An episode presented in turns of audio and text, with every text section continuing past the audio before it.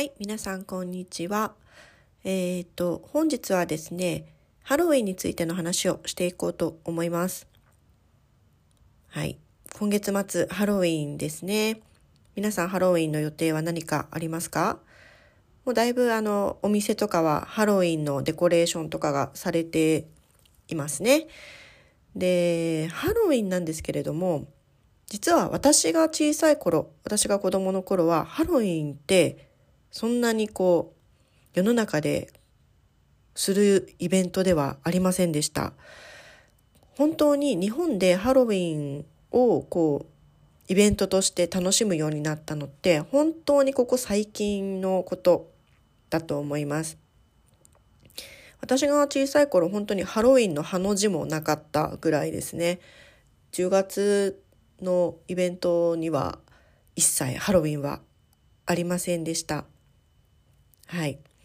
で、今日なんですけれども、今日たまたまちょっと、あの、街中の方に用事があって、家族で出かけて行った時に、あの、カルディってありますよね。いろんな雑、あの、コーヒー、コーヒーとか、あとは輸入のお菓子とか、輸入雑貨ではないですね。お菓子とか食べ物とかが置いてあるようなお店なんですけれども、カルディの方に行きました。そしたらやっぱりね、あの、お店の中ほとんどあの、ハロウィンのグッズばかりになっていましたね。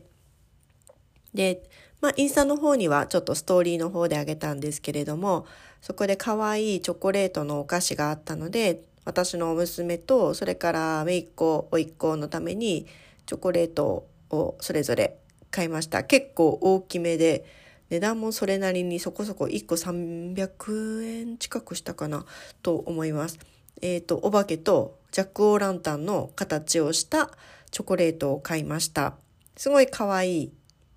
えっ、ー、と、チョコレートでしたね。あれ一つを子供一人で食べるのちょっと多すぎるんじゃないかなって思うんですけど、まあ可愛かったので買いました。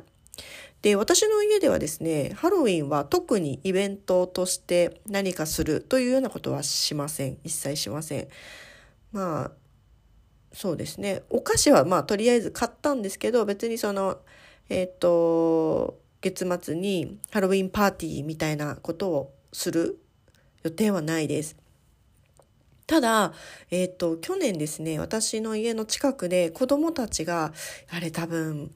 保育園のイベントか何か、もしくは子供のその町内会のイベントか何かでやっていたものだと思うんですけど、子供たちがやっぱりあの、袋を持って家に回っていってお菓子をもらってるような、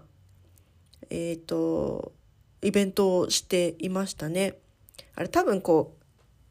お友達同士でやってるんでしょうか？ちょっとその辺全然わからないんですけど、まあ、お家に行ってなんかお菓子もらってるっていうのを見ましたね。子供たちみんな仮装をしてて、そんな感じでやってました。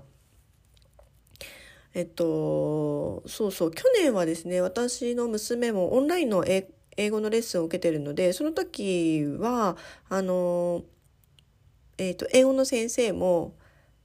え、っとですね、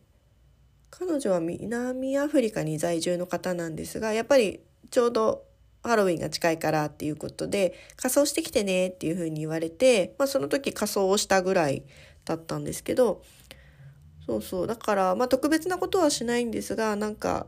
まあもちろん私住んでるところ田舎ですが、田舎にもこうハロウィンの文化が、まあちょっとずつこう浸透してきてるなというような感じがします。結構日本だとね、渋谷なんかでは若い人たちが、あの、仮装をして、あの、な、何をしてるっていうわけでもないんでし、ないんでしょうけど、